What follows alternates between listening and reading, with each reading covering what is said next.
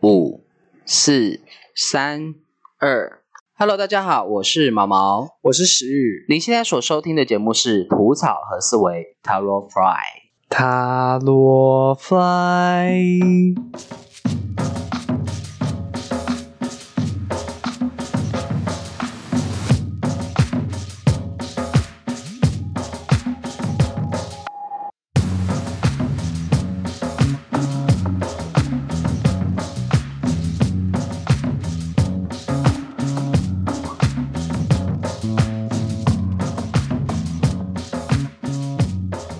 好，石宇，刚刚跟你讲了这个第七意识、第八意识之后，你有没有更多的感觉了呢？就觉得好像都太在意，就是应该说我们普罗大众在意的都很标签。对，好，接下来呢，我们要讲解那个佛陀讲述的那个《般若波罗蜜多心经》的般若心法。你还记得般若心法是什么吗？就是般若，就是心经啊。呃般若心法，你还记得吗？我第一集有稍微带过一下。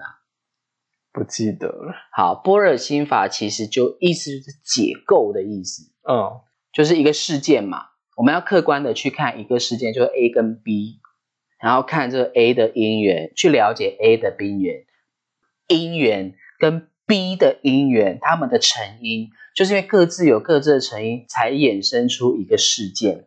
嗯所以那般若心法就是要我们去看见这些东这些现象，因缘的各种现象。那这个般若心法，就是当我们很客观去看见各一个这个事件的各自的因缘现象之后，我们就能够体认到一种叫做平等性。平等性。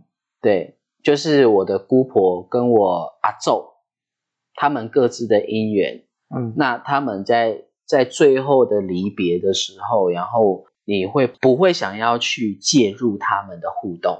嗯因为你看到他们各自的平等性了嘛。这个平等性很重要，这个平等性就是空性。所以透过这个平等性，我们可以了解空性是动态的。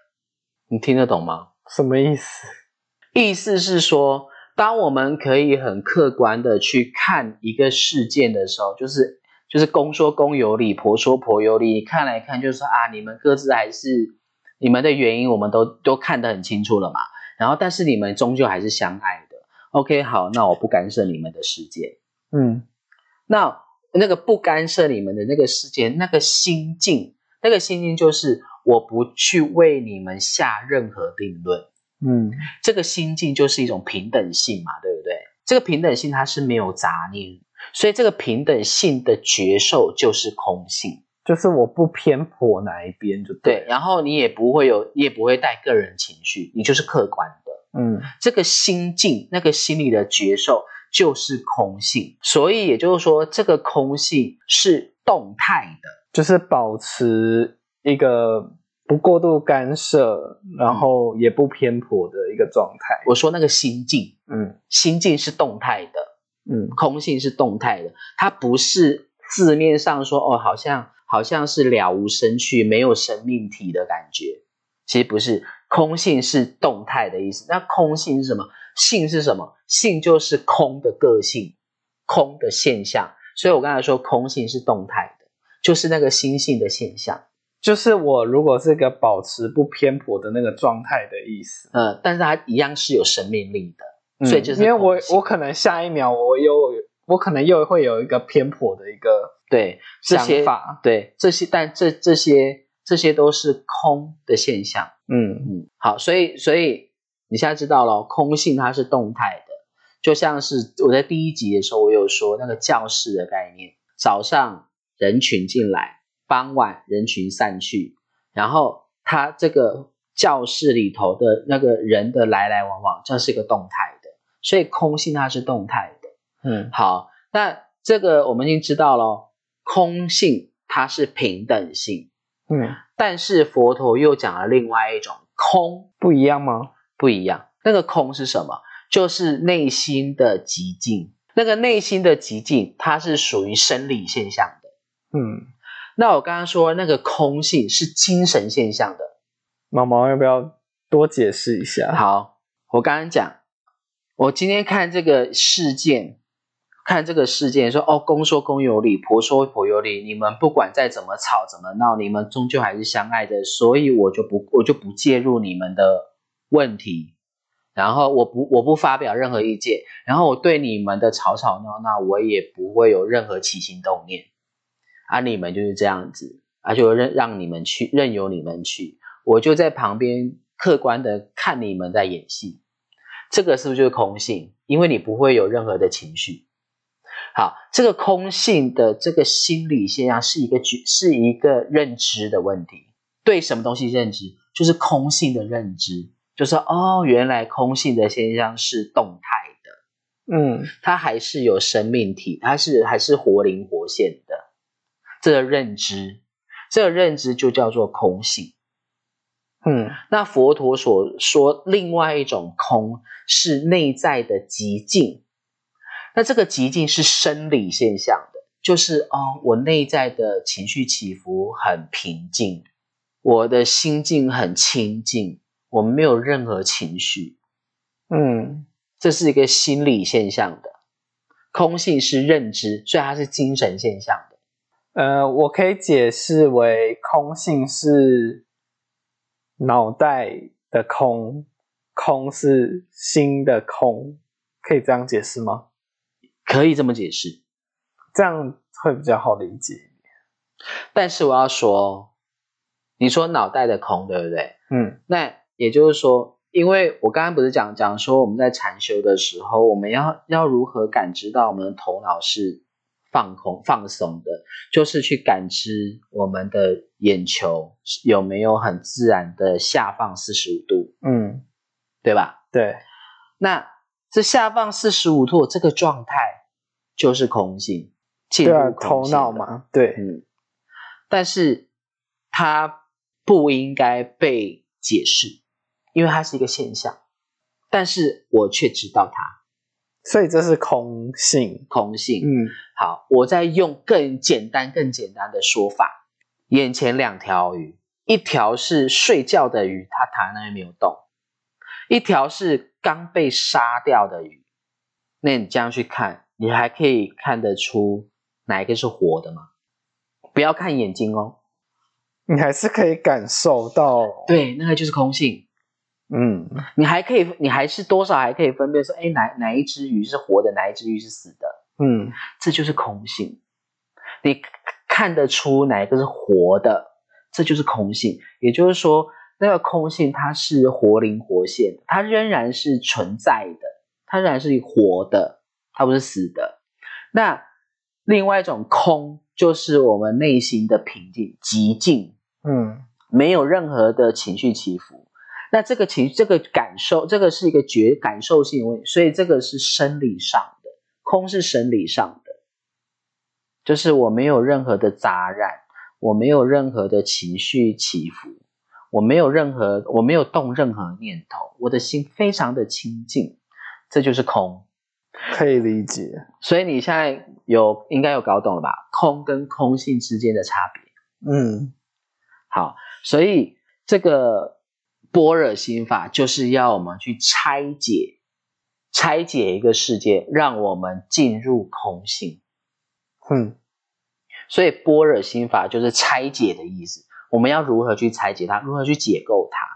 那这个我我之前就有讲说，般若心法刚好跟塔罗牌解析塔罗牌概念有关嘛。所以解析塔罗牌其实就是你要去分析分析哦，原因是这个，这个原因背后原因是什么？这个是什么什么？然后你解析到后面，你整整个就静止了，因为解解析掉了，这就是般若。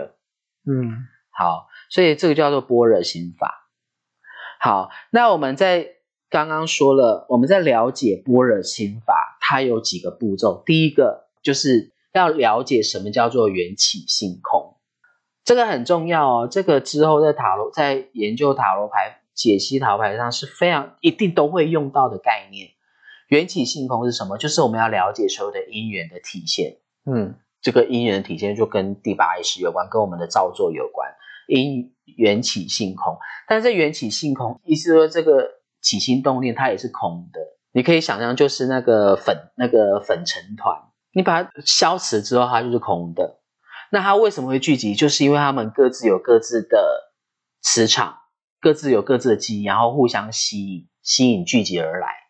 所以缘起性空呢，就是就就是说，这个这一团粉尘团呢，其实它回到源头就是空的，对，就都是消磁的都是没有磁力现象的。好，那这个缘要了要清楚了解缘起性空的方法，第一个就是要客观的看待因缘，就像是我小姑婆跟我阿昼当时他们各自的因缘，我们必须要再透过这个因缘去了解，要让自己客观的去理解他们的各自的因缘关系。我们了解他们所有的前因后果之后，我们自然就会变得更客观了，自然能够客观的看待了。嗯好，第二个呢，我们要去体察那个平等性，所以也就是说，我们自然变客观之后，我们内在的感受就是一个平等性的感受，就是哦，就不会偏颇这样。对，然后第三个就是了解所有的起心动念来自于无名。石玉，你还记得无名是什么意思吗？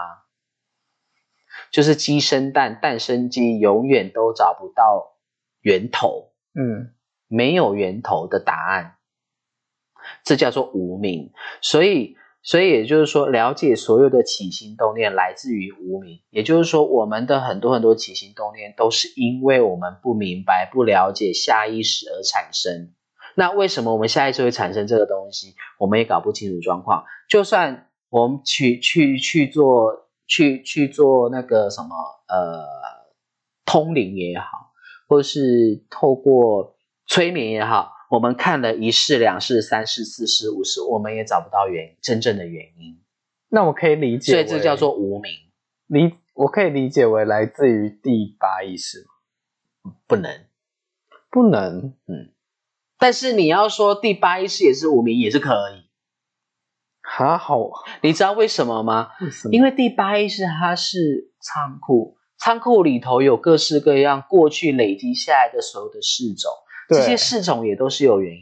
嗯，我刚刚就是这样想，想说这样应该就是来自于第八意识吧。所以严格说能，但也严格说不能，那不能的部分是什么？就是你找不到原因啊。哦，你找不到哦因为我没我找不到黑洞里面的资料。对你找不到原因，嗯，那个原因的原因有什么你不知道，所以所以这就是来自于所有的起心动念是来自于无名，但是这个部分呢，佛陀他讲无名是可以破除的，我们要怎么破除？就是要透过我们的第六意识，透过学习去破除它，去观察它，去觉察它。所以就所以这叫做什么？要有自觉性。嗯，这个自觉是要自觉什么？是自觉我们的起心动念，不是自觉我们展现出来的肢体语言。嗯就是我们在起心动念，我们就要觉察到说，哦，我起了一个色念啊，我起了一个贪念啊，不行不行不行，我们要透过这个方式去学习，去自我观察，用这个自我观察方式，很多很多现象就会自然就化解掉了。嗯就趋吉避凶了。然后，当你对自我观察、自我观察的自我们自己的起心动念越来越深层的时候，我们就不会被我们的无名给驱使了。嗯，所以，简单来说，无名叫什么？下意识行为。就是习气吗？对，好，嗯，我们要去觉察它。嗯，讲到这个，就是以前我还在还有抽烟的时候，我那时候就有观察我自己。为什么要观察我？因为我们的所有的习气都是都是传承来传承父母亲的言行举止嘛。所以我有一次就是抽烟的时候，我就是边照镜子边抽，然后我想说，妈呀，我这抽烟姿势也跟我妈太像了吧？嗯对你认同哦？嗯，因为我我我有看过啦。这就是自我觉察，连这个肢体行为你都要觉察到哦。那个抽烟的姿势，那个嘴脸，那个手势，你走路的姿势，你都要自我觉察哦。你会发，当你很深入的做自我觉察的时候，你会发现你的一言一行，通通都传承了父母亲，没有一个是你。可是好，那当我譬如说我意识到这件事之后呢，就破明啦。当我意识到的时候，就破无名了。就说啊，我意识到，天啊，妈呀，我这抽烟姿势也太太像我妈了吧？那因为有这也有了这个新的认知了嘛，我下次抽烟的时候是不是就会更，就会开始更收敛自己的习气，老烟枪的习气？嗯，这就是破无名。然后慢慢慢慢就是就开始，你会开始进而去观察自己，说，哎，我这样抽烟是不是不好？你开始良性的思维就进入了。哼，然后就慢慢慢慢就开始去张罗说，哦，我这是学习到我妈这老烟枪的行为，干嘛干嘛子。我就跟他说，好好，那我就开始试着要尝试去戒烟，因为这是不好的行为，我都看到这个丑陋的在在一面的自己了，那是不好的行为，而且每一个人都会想要都会想要往好的方向前进嘛。对，然后所以我就开始慢慢慢慢就是就戒烟啦，对吧？嗯，对，这叫做破无名，嗯。好，好，那就像我刚刚说了嘛，就是我戒烟了，戒烟之后，我对这个现象我就放下了，我戒烟成功了嘛，所以我对这个现象我就因为破明而放下，这个习气就放下，所以这一个层面我就进入空性了，我更能够体察自己了，嗯。呃，就进入空性，因为放下那个烟瘾了，对。对，然后呢，这个只是其中一个现象而已。那接，然后进入空性之后，最后它会达于涅槃。达于涅槃什么意思？就是你人生的方方面面，你通通都自我觉察，通通一个一个放下了，然后让你越来越清净，越来越无为，然后生活越来越自在，你的心境越来越自在，然后不再对任何外界的人事物产生任何的起心动念，这就是涅槃境界。涅涅槃的层次，所以所以涅槃并不代表往生哦，是代表是说你人还在世的时候，你一样就可以进入涅槃的层次了。那涅槃层次是什么？就是成佛。所以也就是说，人在就是人还活着的时候是有机会成佛的。嗯嗯，但是蛮难的。对，所以才要一点一滴的去学习，要一点一滴的学。像佛陀也讲，他也是轮回了很多很多。几几几百万世他才成佛，不是只有一世。对，那一世是非常要非常非常下苦力的，嗯，但这个是很难，所以所以也就是说，人来到这人世间是要学习的。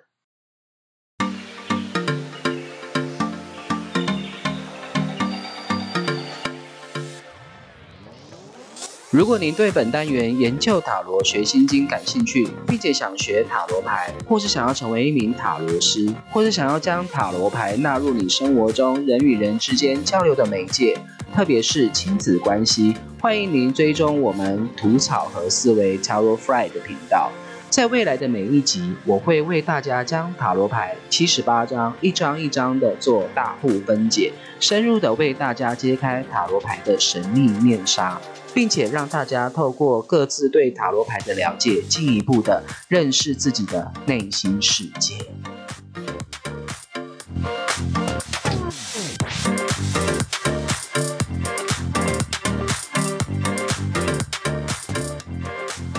好，回到我刚刚说的，当我们去觉察我们自己任何外呃我们的所有的一言一行跟我们的起心动念。时会发现，我们任何的起心动念都是来自于父母亲的传承。对，那当你发现这件事情之后，就会发现没有一个是我，没有一个是自己，没有一个是我。一一定会有人问嘛，说哦，我这个习气是是传承我父母，是传传承我爸爸，而我这个行为是传承我妈妈，那哪一个到底才是我？你会不会有这个疑问？对啊，如果刚刚这样子听下来，所以佛陀说无我。没有自己。当你深入觉察你自己的时候，是无我的。为什么叫无我？无我并并不是说没有一个真正的我在哦。佛陀所说的无我是在这个任，在这个生命流转里头，所有经验到的各式各样的人事物的每一个我，都是我。只是这个我，它是一直不断转变的，一直不断变化的。但是我们脑海里认知的我是有一个固定的个性，有一个固定的自己。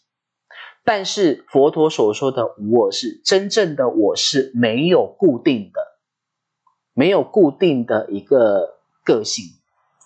嗯，我可以解释为说，譬如说，嗯，我可能在某个阶段，我遇到的人事物可能都是某一款的，同一款的，嗯，但可能譬如说，我在过了几年后，心境不一样了，对我遇到人事物又变了。对，就不一样的意思。对，嗯，所以也就是说，我是动，它也它跟空性一样，它也是动态的。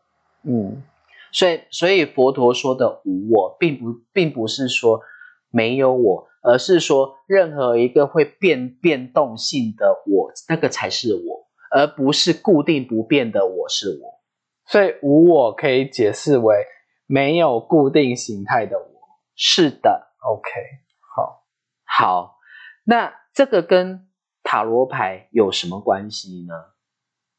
般若心法这个东西跟塔罗牌有关系呢？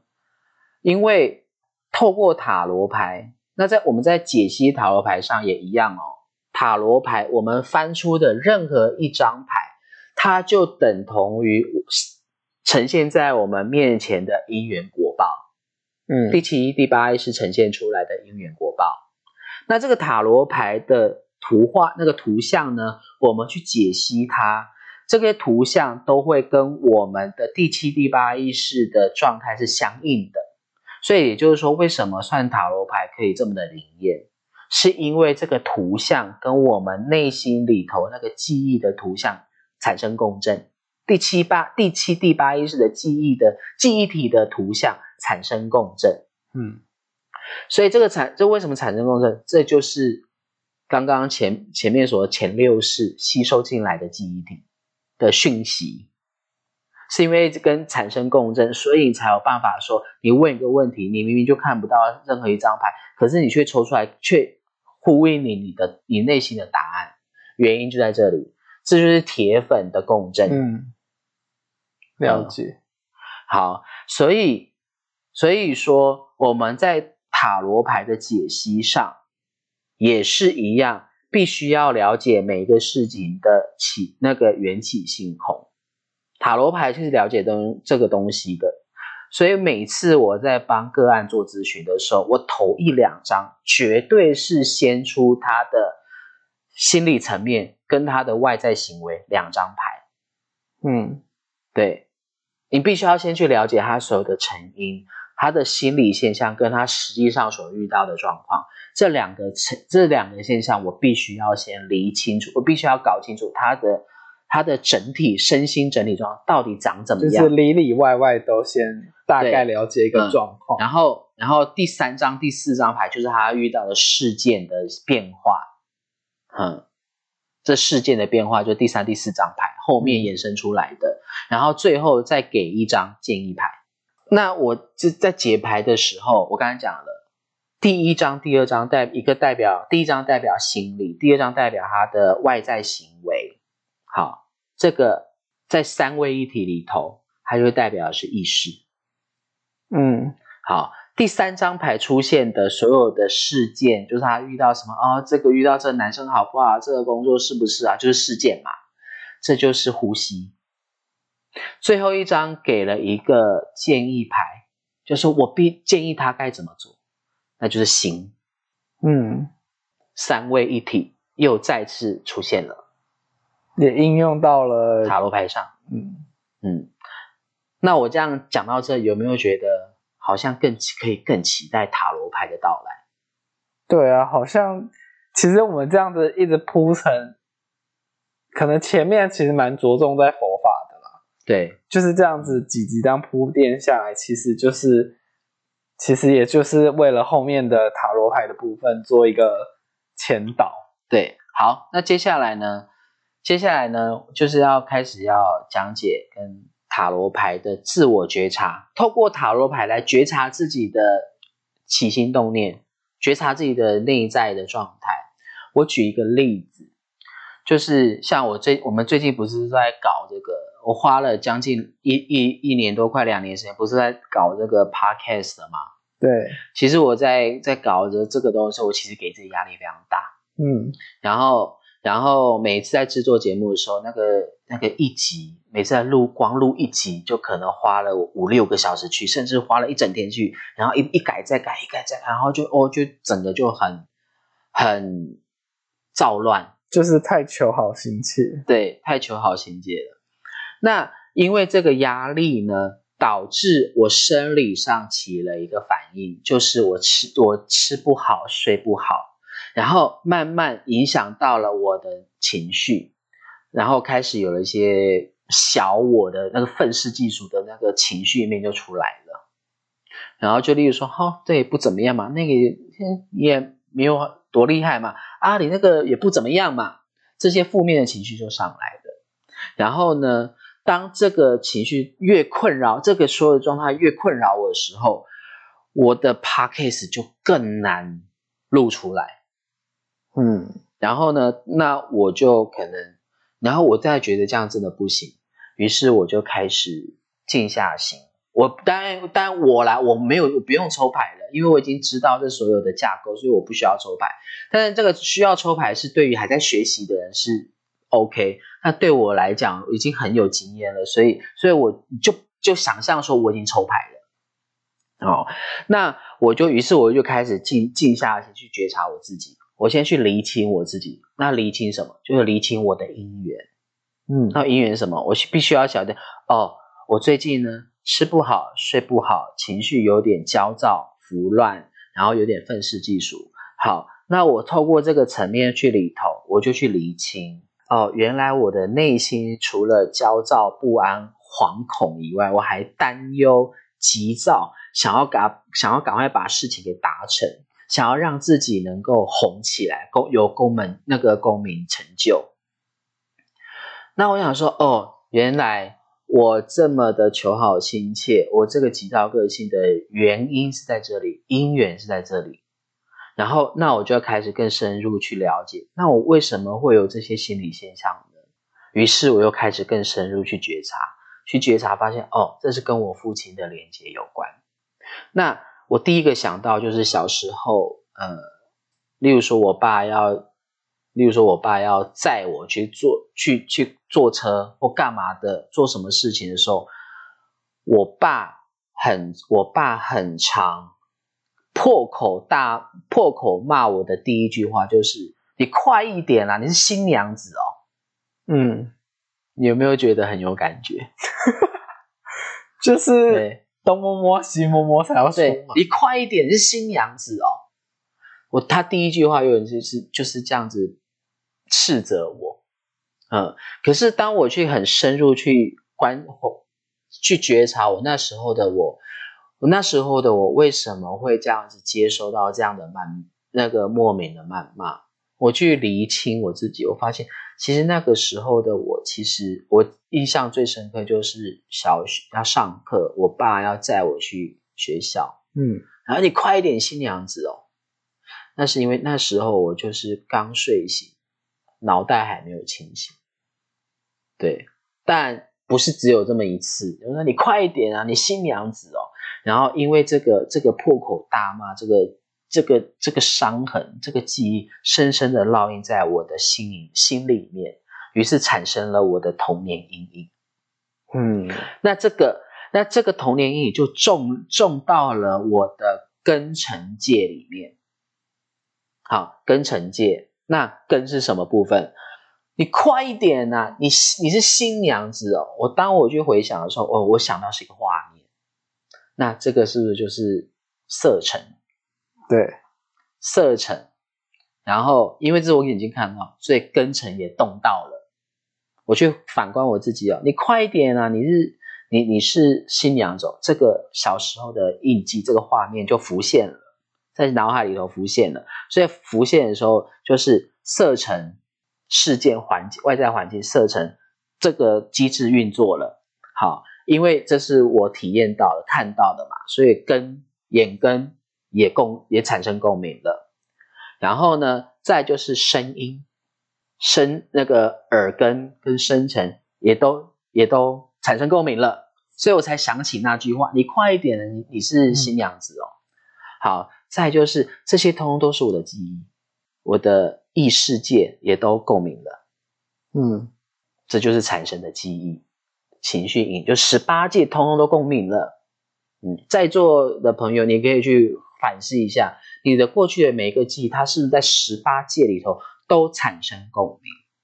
这也就是所谓的三位一体，密不可分，任何一个都是管道。嗯，好，那。那当我了解到这个部分的时候，就是说啊，原来这是我小时候阴影，因为我爸爸说：“你快一点啊，你新娘子，让我产生，就是让我心里种下，就是要赶快做，赶快完成，赶快怎么样的一个性质在我的身体里面。”好，那这个时候呢，我就开始要去更，就是要更深入去了解为什么我爸爸。会这么的急躁，因为明明就不敢。那你为什么这么急躁？呃，那在这个急躁的时候，我就开始换位思考，换位思考说：，哎，我爸爸这么急躁，他的原因是什么？然后我慢慢去观察，就发现，哦，就是我我爸爸会变得这么急躁，他原因也有很多，但又不是只有一两个。我只大概只能理出一两个，就是第一个跟我奶奶有关，因为我奶奶个性是急性子。对，然后也一一样也是，不管遇到大事小事，经常也是破口大骂。对，然后呢，再就是我爸爸，他你快一点啊，你新娘子哦，其实某种程度也是反映出他想要做到一个有一个功成名就的一个感觉给自己，他也想要让自己成为一个功成名就的人，就是有一种上位者的感觉，对是吗？为什么？那。透过这个这个点的时候，我又去细细细的去反思所有他在那个时候所遇到的同才关系，然后我继续发现，哎，好像是哦，因为我大伯是一个是是一个会念书的人，嗯，然后我的表叔叔他们也都是很会念书的人，啊，唯独我爸就不爱念书，对，然后我我大伯因为会念书，然后他让自己成为一个老板。嗯，然然后我表叔叔呢，他们有各自他们的专业领域，让让他们就是用一用就是可能，例如说坐在办公室，对他一样都可以，就是可以感觉好像可以用比较轻松的方式赚钱，或是用比较静态不用付出劳力的方式赚钱。可是我爸却是那个工头，他必须要付出劳力，所以某种程度来说，在他心里头。也许可能也种下了某一种自卑，于是他把这个伤痛的这个状、这个心理阴影投射在我身上，反射在我身上。他在我身上看到是我没有用，事实上是我是他的一面镜子，他是在我身上看见他内在的没有用。对，所以在这个在当我了解到这个层面的时候，这个就是事件三位一体的呼吸。事件，好，那再来就是新的部分。那新的部分就是我必我就开始转换立场，去感受我父亲的内心世界。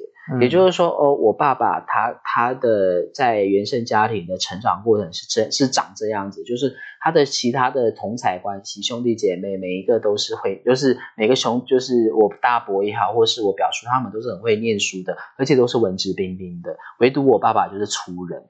然后他必须要透过大量的劳力赚钱，然后他学习能力又不如不如我大伯，我也不如我叔他们能够用念书、用知识的方式去赚钱，虽然内心有一种呃有有一种莫名的自卑吗？自卑感，然后再加上又深受我母有我奶奶的影响，那种急躁急躁的个性，然后泼那个就是开口闭口就是谩骂的个性。所以，所以，所以他也是很下意识的传承到了我奶奶的习气。OK，当我了解到了我父亲的这样的因缘之后，然后我也了解到我的我的因缘也是原来说我是我爸的一面镜，我在就是我爸，就是我我投射出我爸爸内在的创伤，这就是因缘哦。你看，当我了解这个因缘的时候，那我的客观性就出来了，那我的平等性就出来了哦，我就能够理解为什么我这个急躁的个性的原因点出在哪里。当我体会到这个、了解到、体察到这些原因点的时候。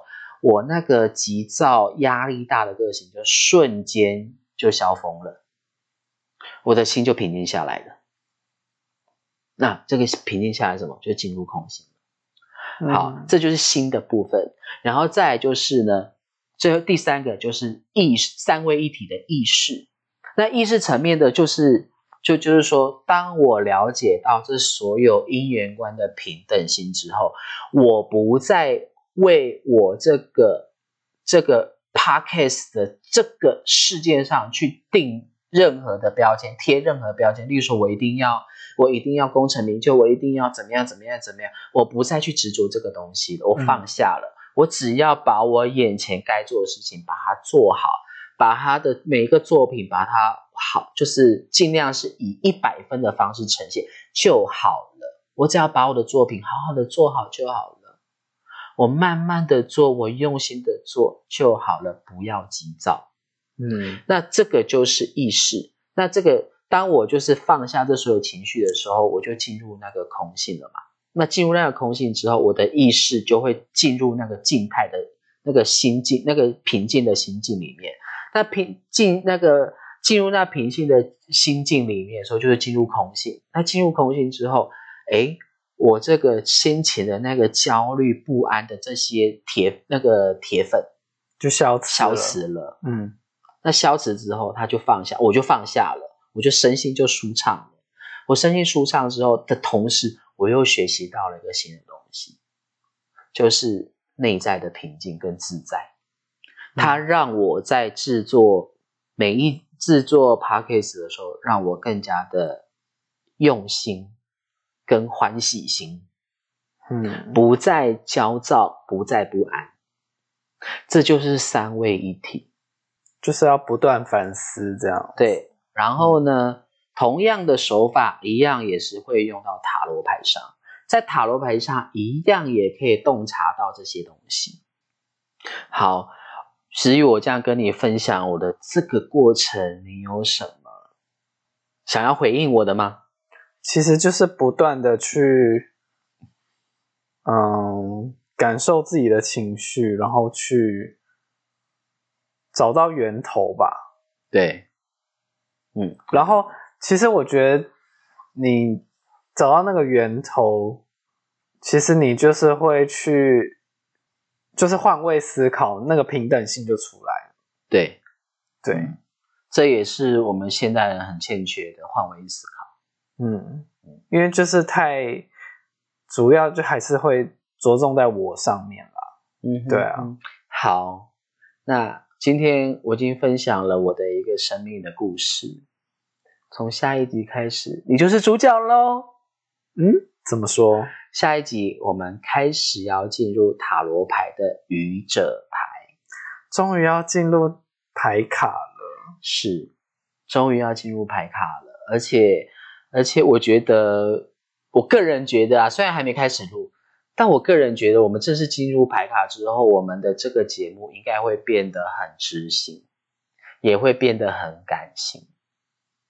但我还是不知道为什么我会变主角，因为会剖析你的内心世界。我要变得很赤裸是吗？对，好害羞哦。然后，如果哪天你母亲听到了，应该也会在手机的另外一端默默的掉下感动的泪水。好的，好，今天就聊到这里。如果你喜欢我们的节目，请订阅、关注我们的脸书、IG，还有各个 Podcast 的频道。记得要按赞、分享。还有有什么心得、有什么问题，也可以在底下留言给我们哦。